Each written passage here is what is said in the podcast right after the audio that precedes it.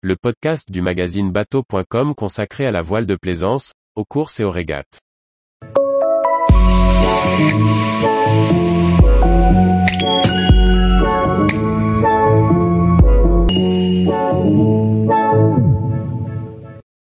Expédition en kata de sport, de l'Islande au Groenland en Obi Tiger. Par Briag Merlet. Aller au Groenland, depuis l'Islande, en autonomie avec un catamaran de sport de 18 pieds pour faire de l'alpinisme, c'est la navigation engagée qu'ont réalisé avec succès Nicolas Marcillo et Tom Gauthier. Ils nous en expliquent la préparation et les embûches. Nicolas Marcillo est passionné de montagne. Après avoir participé à une expédition voile, montagne au Svalbard en 2021, il lui vient la conviction que pour explorer les côtes sauvages des mers arctiques, il faut voyager léger sur de petits bateaux. Il explique, le bateau est un bon moyen d'approcher des zones peu connues et de conjuguer la voile et l'alpinisme.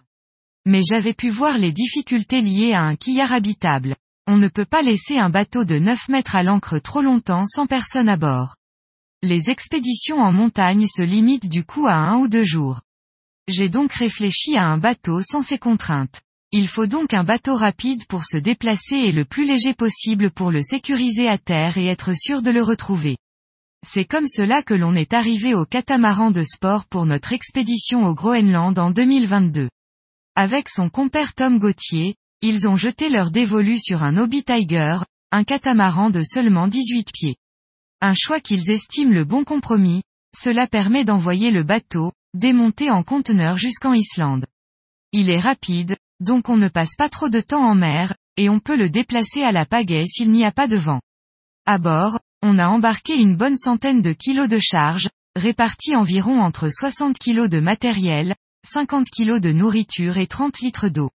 En amont, le bateau avait eu le droit à un refit global. Un trampoline avait été ajouté à l'avant et des lignes de vie. La grand voile a reçu deux étages de riz, qui se sont avérés utiles. Pour simplifier l'arisage, le hook a été abandonné au profit d'une drisse mouflée. Pour plus de sécurité, de la mousse a été ajoutée pour une plus grande insubmersibilité, ainsi qu'une bande molle pour remonter le bateau à terre. Du côté des hommes, hormis une sous-couche commune, il s'avère difficile de prendre les mêmes vêtements pour la voile et la montagne. Les deux compères ont navigué en combinaison sèche. L'équipage concède des difficultés à protéger les mains. Le point le plus dur, c'est les gants. On avait des gants néoprène plus des moufles en laine. Nos aventuriers ont préparé l'expédition en amont, en recoupant le peu d'informations écrites avec les connaissances locales. Une tâche compliquée explique Nicolas Marcillo, c'est un défi de préparer le bateau sans trop savoir à quoi s'attendre. On a discuté avec les locaux en amont sur les conditions. Les infos sur ces zones se limitent à moins de deux paragraphes. Le trait de côte est faux. Presque aucune des îles n'était sur les cartes marines. On a surtout utilisé les cartes satellites. C'est réellement très différent de la navigation habituelle. Au quotidien, l'équipage utilisait une cartographie sur smartphone et un Garmin InReac pour la communication. L'expédition a débuté par un convoyage musclé de Reykjavik à Isafjordur.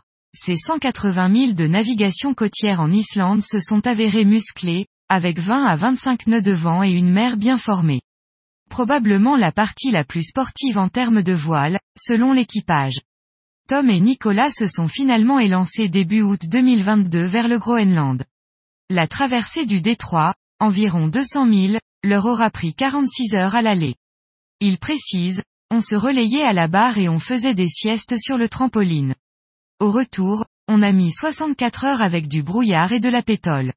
On a beaucoup pagayé, mais bien dormi. Une fois au Groenland, les alpinistes ont pu faire trois belles sorties, profitant des glaciers et de la faune. La logistique du bateau s'est néanmoins avérée complexe. Sécuriser le bateau à terre était plus difficile qu'anticipé. Avec le matériel, le bateau pesait 300 kg au total. S'il y a des cailloux ou des déferlantes, le bateau est dur à remonter. Il était au final moins à l'abri qu'on ne l'avait imaginé. On a entendu des baleines en permanence, mais sans trop les voir. Quant aux ours polaires, on a tout fait pour éviter de les rencontrer. On a vu des traces et une fois, un glaçon qui allait dans le mauvais sens du courant, et qui finalement en était un, mais loin. Au final, les deux jeunes hommes retiennent le sentiment de liberté et d'inconnu, mais aussi d'humilité. Tom conclut, quand on voit l'ours, on est réintroduit dans la chaîne alimentaire. On est comme la biche qui va chercher de l'eau. Nicolas ajoute, avoir atteint cet objectif de liberté, même si, parfois, on ne maîtrise plus vraiment la direction, car on suit les glaçons quand il y en a beaucoup. Tous les jours, retrouvez l'actualité nautique sur le site bateau.com. Et n'oubliez pas de laisser 5 étoiles sur votre logiciel de podcast.